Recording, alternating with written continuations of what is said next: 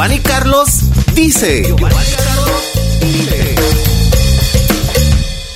Esta tarde estaba checando las últimas encuestas, entre ellas siempre Massive Caller es eh, pues la puntera, ¿no? Si el día de hoy fueran las elecciones, según esta casa encuestadora, si hoy fueran las elecciones en Baja California Sur, Morena tendría un 35.4% de aceptación entre los sudcalifornianos, el Partido Acción Nacional el 30.7% de aceptación, el PRI el 5.4%, otros partidos el 11.4% y hay un 17% de ciudadanos que dicen que todavía no están decididos por quién votarían.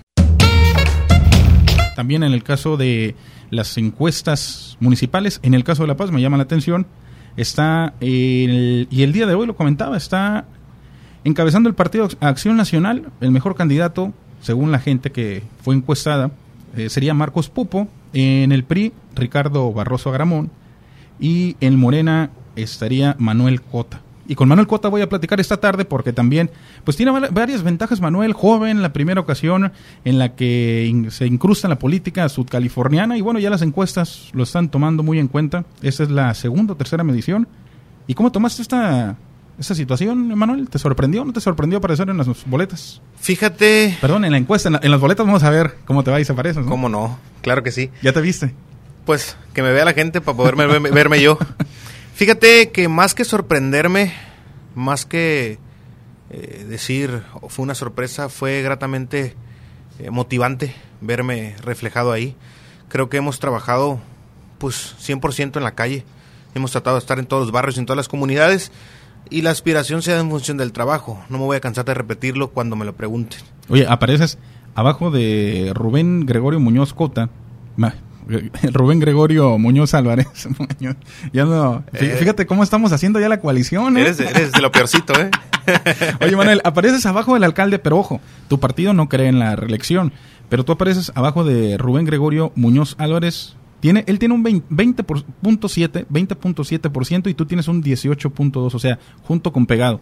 Pero si quitamos o tomamos en cuenta que Morena no cree en la reelección, pues prácticamente le toca a Manuel Cota ser el puntero de esta encuesta. ¿Qué ha pasado al interior del partido? ¿Cómo se vive, por ejemplo, en tu caso, una persona joven, ya con experiencia? Yo no sabía que habías tenido experiencia en Jalisco, eh, experiencia política, en cargo público, pero ¿cómo te ha tocado aquí en Baja California Sur? Además, me imagino que no va a ser fácil ser el puntero, ¿no? Fíjate que ha sido un trabajo muy dinámico. El hacer equipo con Rubén, el señor presidente municipal, sin duda es una gran escuela. El ayuntamiento es una gran escuela. Si algo he aprendido en el ayuntamiento es a solucionar problemas cuando ya están encima. Desafortunadamente se dejó, se dejó caer el ayuntamiento de tal manera que vives en el imperio del inmediato. Entonces ha sido una gran escuela. Interiormente en el partido hay diferentes y pluralidades de ideas, creo que es lo que nutre a un movimiento como Morena.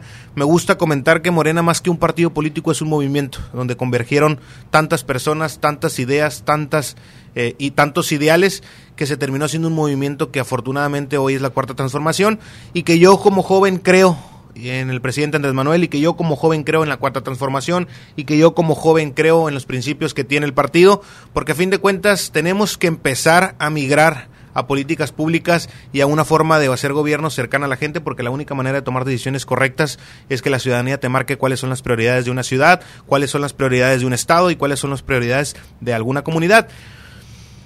Siempre es difícil ponerse de acuerdo, claro que mm, donde hay tantas ideas y donde hay tantas eh, personalidades. pues mira, más que poder, creo que es la facilidad de gestionarle soluciones a la gente. Pero bueno, son un poder político finalmente. Sí, a fin de cuentas es una corriente política, pero tenemos que empezar a pensar diferente. Si somos jóvenes y queremos incursionar en la política y si queremos participar, la primera convocatoria de la tarde sería a los jóvenes que quieren o que ya no quieren ver a los mismos, que participen en el membrete o en el partido que sea, pero que se animen a participar. No es lo mismo estar fuera, donde las cosas pueden ser criticadas y señaladas, pero no emprendes una acción para que tu sistema político y democrático cambie. Entonces mi invitación es a que verdaderamente participen. Me da mucho orgullo ser un joven que está buscando aspirar a algún espacio, buscando aspirar a ser alguien en la vida, buscando aspirar a seguir con un legado, pero más me da orgullo y más me da eh, y más me motiva más bien que más jóvenes todos los días se empiecen a involucrar en los temas de su municipio. Creo que eso va a venir a cambiar eh, la idea y la forma de hacer política. Esperemos que en su momento me toque abanderar algún proyecto. Si no es ahorita, será después. No estamos casados con esa idea o con la ambición de un puesto. Si no es ahorita, será mañana. sí, ándale. Oye, no ¿cuán- estamos casados con la ambición del puesto, sino con trascender y con hacer un buen trabajo. ¿Cuántos años tienes, Manuel? 28. ¿A los cuántos empezaste en la política? El 26 de diciembre cumplo 29 años. Soy del 26 de diciembre del 91. 26, Sagitario. Capricornio. Capricornio, perdón. Sí, Capricornio. ¿Cómo te va en el amor, Manuel? Fíjate que ahí vamos. es lo importante. Lo importante es que tenemos salud. lo importante es la salud. Oye, ¿empezaste a los cuántos en la política? Fíjate, les voy a platicar aquí en confianza a los que nos van a escuchar y a las que nos van a escuchar. En mi casa se hablan de dos cosas todos los días, de política y del rancho. Ajá. Entonces, siempre estuve inmerso en temas de mm, la familia, cómo trabajaban, iba y venía, los acompañaba, me gustaba mucho andar eh, con ellos, con mis padres. En cierto momento decidí que no era mi camino. Estudié ingeniería empresarial agropecuaria, soy ingeniero. Eh, Eso lo estudiaste en Guadalajara. lo estudié en la ciudad de Guadalajara, terminé de estudiar en Guadalajara y me integré a trabajar con Enrique Alfaro en la alcaldía de La Paz, de Guadalajara, perdón. ¿Con qué cargo? Con, estuve en la jefatura de gabinete. Fui jefe de departamento ahí en la jefatura de gabinete. Era un área súper dinámica, muy diferente a lo que es La Paz. Era un área más ¿Como relaciones administrativa. públicas, algo así? No, la jefatura de gabinete es donde convergen todas las direcciones, todo el tema administrativo eh, y eh, administrativo y logístico de las direcciones en el ayuntamiento de Guadalajara convergían ahí. Ajá. Era una especie de secretaría general mucho más operativa. O sea, tenías una responsabilidad eh, amplia, pues. Sí, porque todos los que estábamos ahí prácticamente éramos comodines. Ajá. Un día estábamos en la dirección de mercados, un día estábamos en la Contraloría, un día estábamos en... Sí, en- explícame eso, porque, puta, comodines, así como que... no, como la baraja, como la baraja, comodines, porque nos migrábamos en O diferentes direcciones. Éramos una especie de... Más que todólogos, éramos una especie de apoyo para cualquier dirección. Sí, exacto. O sea, Sí. tenías que saber algo de comercio, algo de cualquier dirección. Y ahí anduvimos eh, agradecido con el equipo de allá. Tengo muy buenos amigos. Aprendí lo que era una responsabilidad mayor de la que nunca me imaginé estar porque siempre creí que mi vía eh, de desarrollo profesional iba a ser el rancho. Hoy afortunadamente sigue siendo mi raíz, mi tradición, pero ahorita ya es mi hobby porque estoy enfocado 100% en el servicio público. Oye, ¿cómo fue que te viniste de allá para acá? Fíjate, eh, nosotros ya estábamos en el proceso electoral federal. Me había integrado a trabajar con algunos compañeros que estaban ya buscando un espacio, que hoy son senadores, Ahora en 2018. ahora en 2018. Ya en 2017 que estábamos trabajando en las previas. Cuando se firma la alianza con el PAN, Movimiento Ciudadano decidí renunciar. No concuerdo y creo que nunca concordaré con las ideas y con los ideales y con los personajes que han militado en algunas ocasiones en el Partido Acción Nacional. Decidí renunciar y venirme a sumar aquí al esfuerzo en Baja California Sur con Morena, porque a fin de cuentas siempre hemos estado con el presidente y siempre vamos a estar con él. Salieron bien las cosas, me integré a desarrollo social y ahorita pues estamos en la búsqueda de un sueño y de una posibilidad. Oye, y ahora que llegaste, eh, pues estás al cargo, sigues teniendo un, digamos, un papel protagónico porque eres director de eh, Desarrollo social. desarrollo social en el decimosexto Ayuntamiento de La Paz. Pero bueno, de eso ya has platicado muchísimo también. Ahorita lo que me interesa, y creo que le interesa a toda la gente, es conocer la, digamos, o- otra parte, otro porcentaje de tu personalidad, de, de tu forma de vida. Me gustaría saber en, en tu casa cómo han visto Finalmente están acostumbrados, tienen callo para las buenas, para las malas en temas políticos, pero ¿cómo han visto, por ejemplo, tu- tus papás eh, que aparezcas en las encuestas? ¿Qué, ¿Cuáles son los consejos? Por ejemplo, que tu mamá te da, ¿no? Finalmente tu mamá debe de ser una protectora, aunque le guste o le sepa la política. Un pilar fundamental. No, y, y además de decir... En el equilibrio. Con mi hijo no te metas, hijo de tu chi-". Se- No, fíjate. ¿Cómo vive la política, la política tu, tu mamá, mamá? Mira, admiro mucho, mucho más a- lo- en el temple a mi mamá que a mi papá. Es una persona que sabe, es una señora que sabe eh, de lo que están hechos sus hijos, de lo que pueden hacer y de lo que no pueden hacer, pero sobre todo entiende muy bien el esquema político y el sistema político y democrático en el Estado y en el país. Sus consejos siempre son muy claros, siempre los pies en la tierra, siempre el trabajo por delante, siempre la frente en alto, siempre con la apertura, siempre con amabilidad, estómago frío, cabeza fría, corazón frío, para poder tomar buenas decisiones, pero siempre empático con los problemas de la gente. Son consejos que me han servido para ir mejorando todos los días. Ella más que nadie, mi familia más que nadie y yo personalmente sabemos cuáles son las debilidades y cuáles son las virtudes que puedo tener como persona y trabajar en ellas ha sido oh, pues una tarea que hemos emprendido todos.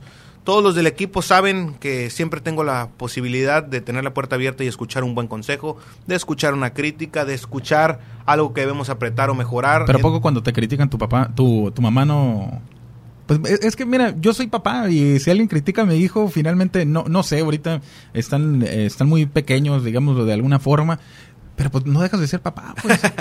no, fíjate, nosotros entendemos muy bien que una cosa es la política y una cosa es la amistad y la relación familiar. Tenemos muy claro que lo laboral va por un lado y lo familiar va por otro. Corren en, en paralelo porque a fin de cuentas uno depende del otro. Pero a fin de cuentas el esquema laboral ellos mismos se dan cuenta o las, la familia o los amigos se dan cuenta en dónde vamos recio, en dónde debemos de apretar o en dónde debemos de aflojar. Y siempre con la humildad de escuchar un consejo. No lo hacemos personal. Cada consejo, cada crítica, cada comentario positivo o negativo es para mejorar. Y el que se tome las cosas personales en política, pues no está hecho para esto. Que se dedique a otra cosa. Sí, bueno, me sigue sorprendiendo el tema porque yo, yo siempre he, sentido que como padres de familia es difícil pues ver a tus hijos quizás pegar el vuelo, ¿no? Ahora, ciertamente, pues eh, en algún momento estuviste lejos de La Paz y aprendiste a, volar solo. Me imagino que eso los tiene muy tranquilos a ellos. ¿Y cómo has visto el tema de, la alcaldía? ¿Te gusta la alcaldía? ¿Te ves como alcalde? Mira, me veo donde la gente me quiera ver. Eh, se lo he dicho en muchas ocasiones a muchos compañeros y a compañeras. Tenemos que como jóvenes Pero la, la encuesta dice que te quieren ver en la alcaldía. Pues estaremos donde digan ellos. Ahí estaremos buscando el espacio que la sociedad quiera, que los y las paseños quieran, porque a fin de cuentas como joven uno viene a demostrar que puede con la responsabilidad, que puede con el trabajo, que puede con todos los retos que enfrenta una ciudad como La Paz, que no son menores, que tenemos que empezar a tomar decisiones muy fuertes para que el progreso y la proyección de esta ciudad no sea tres años, no podemos empezar a gobernar eh, a tres años, cada quien con visiones diferentes. Tenemos que compartir la visión de la ciudadanía. ¿Qué es lo que quiere la gente para la paz? ¿Qué es lo que quieren las mujeres para la paz? ¿Qué es lo que quieren los hombres para la paz? Los jóvenes, los adultos mayores, las personas con discapacidad, las etnias y los grupos indígenas. Tenemos que empezar a gobernar no solo con las mayorías, sino voltear a ver las minorías también. Donde nos pidan que estemos, ahí vamos a estar. Como dicen por ahí, si ya lo pusiste, ¡Ay, qué cosas! me gusta, me gusta tu forma de pensar. el fin de semana te voy a invitar a una vuelta para platicar ese tema. digo, es que no, es un tema que en el que se requiere valor, Manuel. No, no cualquier persona. Mira, es ponerlo y no fruncirlo.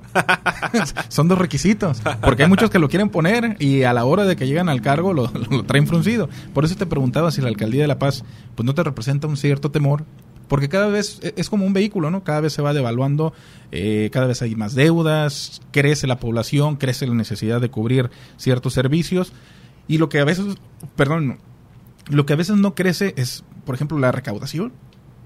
Creo que, mira, debemos empezar a confiar en la gente. Si algo ha pasado en ambas partes es que hemos perdido la confianza. ¿Qué es lo que debemos de hacer como gobernantes o como tomadores de decisiones, sea cual sea el espacio en el que estás?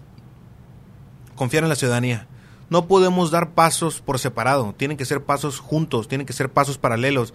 La carreta se tiene que jalar y empujar entre ambas partes, entre la sociedad, entre el gobierno y entre la iniciativa privada. Es un triángulo que está hecho para que funcione en perfecta simbiosis. Lo que pasa es que por egos políticos y personales, cualquiera de las líneas se ha visto pues rota, prácticamente rota.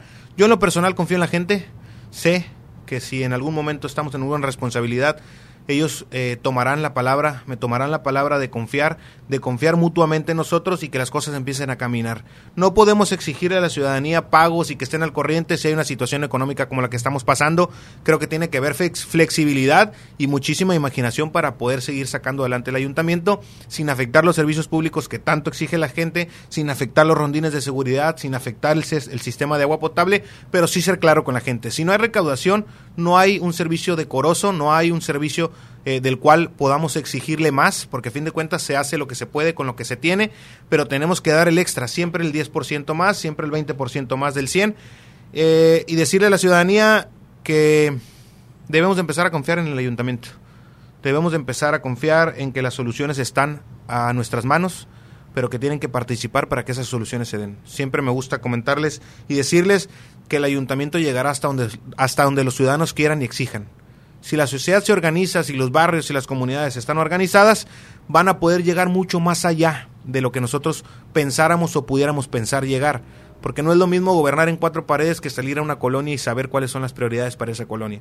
De una calle a otra cambian las prioridades, de una a otra calle cambian No, los una servicios. casa a otra casa. Y de una casa a otra casa hay diferencias eh, tanto económicas, sociales, logísticas, políticas, y debemos de empezar a ser una especie de camaleón, poder gobernar y poder tomar decisiones en base a las prioridades de cada sector o de cada barrio, no empezar a tomar decisiones sin escuchar al pueblo, que creo que es lo más importante. Oye, ¿qué es lo que más te gusta de tu partido? ¿Y qué es algo que tú dijeras, me gustaría cambiar eso? La Porque finalmente eres, eres- un joven. Y, y esta pregunta es con base a por qué un joven decide involucrarse quizás en Morena, en el que desde mi punto de vista es, es un partido de nueva creación, de digamos eh, de origen, de nueva creación, pero además en el que convergen distintos personajes que vienen de distintos partidos, pero finalmente se ve que es un partido muy maduro, pues. Me Entonces, gusta mucho la pluralidad de ideas, la pluralidad de ideales, la pluralidad de chingadazos que- que personajes. me- Porque mira, aprendes de los personajes que hay en este movimiento, aprendes. Me gusta mucho ver videos de diferentes personajes, escuchar declaraciones, ver reportajes, leer libros, porque a fin de cuentas te vas eh, llenando de conocimiento y las debilidades que pudieras tener como persona, aprendes a mejorar esas debilidades y hacer las fortalezas de las personas que tienen lo que uno considera una debilidad y ellos los tienen como una fortaleza. Me gusta mucho la pluralidad de ideas, eh, de personajes, de ideales, de proyectos, de metas, de eh, personajes. ¿Qué es lo que cambiaría? Creo que cambiaría mucho más la apertura a toda la gente que quiera sumarse al proyecto. Debemos, ser, debemos tener la apertura que tuvo el presidente en su momento. Debemos de aceptar que venga gente a nutrir este proyecto. Debemos de aceptar que gente quiera unirse a este proyecto, porque a fin de cuentas la única manera de lograr el triunfo de una manera estable, segura, en donde la ciudadanía sea el único ganador, es que haya diferentes personajes, diferentes ideas, y que a fin de cuentas un proyecto eh, plural debe aceptar críticas y debe aceptar puntos de vista diferentes. No estamos obligados a pensar igual, debemos empezar a construir sobre las coincidencias y los jaloneos y los tirones son normales. A fin de cuentas, a la hora de la hora todos vamos a estar juntos. Oye, hay una eh, frase, un dicho político, no sé si te ha, eh, te ha- tocado escucharlo, A ver, a pero ver, dicen, a ver con qué sales, ¿eh? dicen que en la política no, no entras, que te meten y que no te sales, te sacan. ¿Cómo viviste este...? ¿Es, es cierto? O sea, ¿tú lo viviste de esa forma? ¿No te metiste, te metieron? Fíjate que yo tomé la decisión de entrar. O sea, yo, yo siempre creí que en algún momento iba a estar dentro de la política porque a fin de cuentas uno como joven o uno como niño aspira a ser lo que sus padres fueron. Yo te lo puedo decir con mucha responsabilidad. O sea, tú quieres ser gobernador un día de Baja California Si Sur. la gente me da ese honor, con mucho gusto tomaré la, la propuesta y la idea y el proyecto de serlo. A fin de cuentas, eh, como se lo decía, no, yo tengo amigos que sus papás son doctores y mis amigos son doctores. Tengo amigos que sus papás son agricultores y ellos son agricultores. Tengo amigas que sus mamás son dentistas y mis amigas son dentistas. Obviamente, Qué curioso, porque los que somos periodistas, nuestros hijos no quieren ser periodistas. caray, a lo mejor tú, tú vas a ser la excepción. Algo Sí, estamos haciendo mal o no queremos compartir el pastel. A lo mejor. Mira, eh, por eso yo les digo, bueno, pues es una aspiración eh, natural el que yo haya querido participar y entrar en estos Pero entonces temas. te late, pues, un día- crecer tanto que un día decir soy el gobernador de Baja California Sur. Me gusta la idea, me gusta el trabajo, me gusta la responsabilidad porque disfruto lo que estoy haciendo. El día que deje de disfrutar trabajar en un ayuntamiento o el día que deje de trabajar en el servicio público será porque no lo estoy disfrutando o porque no lo disfruté. Y te no vas sin porque bronca, haya ¿no? habido Porque tú no vives de la política realmente. No porque haya habido eh, algún tropiezo o algún fracaso, porque Ajá. a fin de cuentas en la vida se pierde y se gana. Podremos ganar alguna vez, podremos perder alguna vez, pero el día que deje de disfrutar lo que estoy haciendo, ese día tomaré la decisión de dedicarme 100% a lo que realmente es mi profesión y a lo que, re- a lo que a una de las cosas que es la pasión que tengo, que son los ranchos, la agricultura, la ganadería y que aparte disfruto y es el espacio por convivencia y por excelencia de mi familia que es el rancho. Oye, recuérdame, ¿a los cuántos años me dijiste que entraste en la política? Eh, a los 22 me integré 22. en el ayuntamiento de Guadalajara. O sea, prácticamente estabas terminando la carrera y... Iba terminando el posgrado cuando me integré. Y ahí eh, algo que quiero saber es cómo es a los 22 años la vida de un joven que ya está en el servicio público. Me imagino que cambia mucho el, el tipo, a lo mejor, de amistades, el núcleo social. ¿Qué- Fíjate qué, que qué hacías fue- allá en Guadalajara aparte de, de comer Fue, fue una... en Taiwán de Dios? ¿Fuiste, una- a, fuiste a San Juan de Dios? Fíjate que hubo un tiempo que estuve dedicado al 100% en los, en los mercados municipales. San Juan ¿Inspección, de Dios, algo así? Corona, eh, San Juan de Dios, Corona, Felipe Ángeles, eh, Central de Abastos y Mercado Alcalde. ¿El San Juan de Dios te tocó de día o de noche? Épale. De noche es otra vida. De, de noche otra vida. A mí me tocaba lo institucional. Un beso para Juan Alberto, ojalá me esté escuchando. Qué bigotes. Sí, fíjate, estuve un, un tiempo eh, en los mercados, pero mira, más allá, era un joven de 22 años que iba terminando su carrera y su posgrado, que entraba una responsabilidad que antes no había tenido. Pero es que justamente eso era lo que te iba a preguntar. A esa edad, de la, los chamacos por lo regular, si no tienes hijos, a mí me tocó tener hijos a los 19, pero los he disfrutado muchísimo. No tuve la necesidad de andar en la calle. Pero habrá otros que digan, puta, yo a los 22 me quiero poner hasta el culo con lo que gano, eh, quiero eh, viajar, tal, tal. Y en tu caso, pues, a fuercita tenías una obligación y, y no era cualquiera. ¿Cómo viviste esa Sí etapa? hubo regaños, sí hubo maltrato y coscorrones, ¿no? Y jalones de oreja. Porque a fin de cuentas eres un joven que está empezando a crecer profesionalmente y tienes que aprender a diferenciar tus responsabilidades. Son sacrificios. Yo, si nos escuchan algún joven o alguna joven, quiero decirles que el servicio público sí es sacrificio porque dejas de hacer lo que comúnmente hacías. Yo disfruto, por ejemplo, mucho ir a la playa. Los fines de semana o las tardes yo arrancaba todos los días para la playa. Hoy, pues el tiempo no es mío, el tiempo es de la responsabilidad.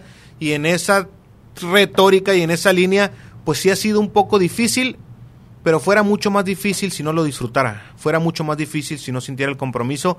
Yo se los digo mucho a varios compañeros y a varias compañeras, yo crecí y viví y tuve y, e hice y viajé y conocí y estudié y comí y todo lo que tenga que hacer una familia gracias a Baja California Sur.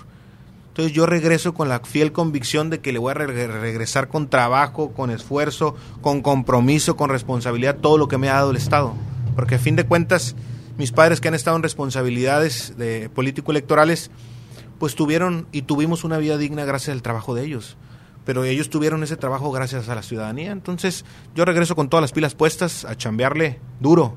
Por trabajo nunca va a quedar un esfuerzo mío o un proyecto en donde eh, se converjan ideas y que a mí me toque ser la figura. Pero a fin de cuentas, cuando se juega en equipo no se trata de que sea yo o alguien más. Se trata de que el equipo trascienda, de que el equi- equipo tenga espacios, de que el equipo se pueda desarrollar en una actividad, porque a fin de cuentas tenemos que empezar a regresarle a los jóvenes lo mucho que nos ha dado nuestro estado, lo mucho que nos ha dado nuestro municipio y espero que el mensaje que les estoy dando los invite o los anime a participar en Morena, en el PAN, en, en- en el PRI, en el Humanista, en Coherente, en donde ellos decidan. Bueno, en el PRI no sé, porque próximo proceso electoral pueden perder el registro, pero en cualquier otro partido seguramente, es más, el PRS tiene más vida que el PRI. Eh, así que jóvenes, si se van a suscribir a algún partido, eh, van a ingresar a algún partido que sea a otro, el, el PRI ya prácticamente va de salida. Cumplió su ciclo, Parece que sí, parece que como sí. todo en la vida. ¿Por llega qué- un ciclo. y, y por qué Morena y no, ahorita que estamos hablando del PRI, por qué Morena y, y no el PRI, el, el PAN? Digo, ahorita ya me dijiste por qué te gusta tanto eh, Morena, pero... Mira, yo admiro al presidente de la República. Creo que es un hombre que se Fue hizo... por una admiración. Por sí, fíjate, fue una, un, un tema de admiración, de empatía, de reconocer su esfuerzo. No ha sido fácil su trayectoria y creo que si algo lo ha caracterizado a él es que nunca se dio por vencido. Hubo tropiezos, hubo golpes, hubo robos, hubo fraudes y a final de cuentas lo movió mucho más allá que un movimiento eh, político. Creo que él es una causa más que un movimiento, creo que él es una bandera de esfuerzo y de transformación del país. El que no entienda que la cuarta transformación no es un cambio eh, de esquema político, sino un cambio de régimen en donde va a haber decisiones muy controversiales, sin duda alguna, pero creo que todo es para empezar a emparejar la cancha para que los que menos tienen tengan y los que tienen y puedan tener más sea con reglas establecidas y que sea el gobierno el que dicte el progreso y la trayectoria y las metas y los espacios de un país. Oye, no quiero que terminemos este este podcast, esta entrevista, porque algún puta defecto debes de tener. O sea, ya estamos hablando de la parte, pero me imagino que tu defecto, ¿a qué equipo le vas? Hijo de la chinga, no soy futbolero. No, nunca, ni por afición. Fíjate a- que cuando estaban los cholos le iba a los cholos porque era el más cerquita, pero ahorita Ah, que bueno, está Mazatlán, ahorita aquí enfrente, le voy al más cerquita, pues, para no batallar. Pero nunca te dio así por la, la cosquillita, el gusanito de la América, de las Chivas. Es más, Fíjate- cuando viviste en Guadalajara, ¿no ibas a los juegos? Sí, iba mucho, a tanto a las Chivas como al Atlas. Lo disfrutaba mucho porque Pero es- porque te gustó. eh, Porque me por gustaba el desmadre, a- no porque a- me gustaba el, juego, pues. me gustaba más ir ahí al, al estadio a comer y echarme una cheve con mis amigos y mis amigas que realmente lo que disfrutaba el juego. Yo soy mucho más del fútbol americano y del box, son los dos deportes que me gustan, que he practicado y que sigo practicando un poquito más el box. El fútbol americano pues ya me dejó todo... Tenías una eh, lesión, ¿no? de- estoy medio de lado ya. Tengo bondo. Pero los disfruto, siempre fueron los, los deportes que más me han gustado. Oye, Manuel, pues mira, eh, te, agradezco. Eres la, primera persona que en este formato de podcast invito a, a la, a la cabina y te agradezco la verdad que estés aquí conmigo. No va a ser la última ocasión en la que estemos aquí, pero me interesaba que la gente conociera un poquito más de ti. A lo mejor qué, qué equipo te gusta, qué comida, es más, va, va a haber muchas cosas de qué hablar. Ahorita creo, y también eh, soy... Eh, simpatizo con la idea de que sean los jóvenes, que haya nuevas caras, eh, esos nuevos rostros que, que presente Morena, el PAN, el PRI, por lo menos, por lo menos ya ver a, a jóvenes, gente con la que digamos, yo voy creciendo y quisiera identificarme con alguien de mi edad que diga, bueno, ¿qué propuesta tiene para mí? Hoy ya no soy a lo mejor ese adolescente, pero voy creciendo con una marca política y te felicito que seas una persona tan aventada como para tener los huevos y decir que te gustaría ir por la gubernatura de Baja California Sur en su debido momento. Pero bueno, antes de que nos despidamos, no sé si hay algún comentario que quieras eh, aventarte de una vez, algún tema, algo. No, mira, yo creo que más que algún tema, un posicionamiento, es decirle a la gente que no le aflojen, que estamos pasando por un proceso difícil, que estamos pasando por una pandemia que ha afectado a muchos amigos, a muchas amigas, a muchos familiares, a conocidos, a no conocidos, a México y a otros países. Eh, ¿Te dio COVID? me dio COVID. Y fíjate, de las cosas que me dio el COVID es que me hizo mucho más sensible a los temas humanos. Que a veces te das cuenta que te estás enfocando en temas que no son relevantes. Y que por otro lado está gente sufriendo con un enfermo en cama o con un fallecido o con eh, problemas económicos. Y eso me hizo cambiar mucho la idea de lo que tenía yo pensado ser y hacer. Entonces decirles que no le aflojen, que vamos a sacar a salir juntos de esta como siempre lo hemos hecho. Creo que si algo ha caracterizado a los y las paseñas es que problema que hay, problema que resuelven, problema que hay, problemas que salimos juntos y a fin de cuentas la empatía que tiene que haber entre los ciudadanos, porque se lo decía hace ratito a algunos compañeros, me dio mucho gusto encabezar el programa alimentario en el tema de la pandemia y llegar a casas, tocar la puerta y decirme, hey, yo no lo necesito, pero mi vecino sí. Ese es el paseño. Entonces me siento muy orgulloso de eso. Decirles que vamos a seguir apretando el paso, que no va a quedar por no esfuerzo y por no trabajo.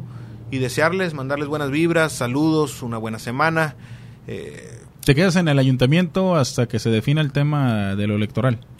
no, hombre, pues mira, los tiempos los va a ir marcando la ley, los tiempos los va a ir marcando la gente. Creo que la gente ahorita no está enfocada en temas electorales. Es que ya ves, ya, ya ves que hay algunos que ya anunciaron que el 31 de octubre se separan, ¿no? Y pareciera que es un mensaje así como muy prematuro cuando, como bien lo dices, no, Sí, no la son gente- ni los tiempos siquiera. La gente, mira... eh, en- Ahorita eh, la gente anda más preocupado por qué van a comer que por quién se va a ¿Y lanzar. por cuándo va a salir la vacuna del COVID, por ejemplo? Exacto. Creo que lo que debemos hacer ahorita los tres niveles de gobierno es seguirle garantizando progreso y estabilidad a la gente, programas sociales, eh, aguas, servicios públicos, seguridad, porque a fin de cuentas hoy estamos en una responsabilidad, mañana se tomarán las decisiones que se tengan que tomar. Manuel Cota Cárdenas, director al día de hoy de este 14 de octubre. Digo al día de hoy porque este Claro, podcast, claro. si en dos años lo escuchan, van a decir, no mames, Manuel está... tra-". No, no mames, no, no, no. Pon, pon atención a lo que te voy a decir. 14 de octubre de 2020. En este momento, Manuel Cota Cárdenas. 7:14 de la tarde. 7.14 de la tarde. Totalmente en vivo. Como dicen. Venimos, venimos a estrenar el estudio y los podcasts del Giovanni Carlos. Exacto, así es. Estamos estrenando eh, esta visita de, de Manuel, así como también todas las personas que pronto les tocará desfilar por acá. Muchísimas gracias por esa confianza, porque finalmente es confianza y que estés aquí también a mí me legitima como un comunicador en Baja California Sur y en el mundo entero, Manuel, porque este podcast va a llegar, no tienes idea. Hasta Timbuktu. Ah, exacto, y, y más allá todavía.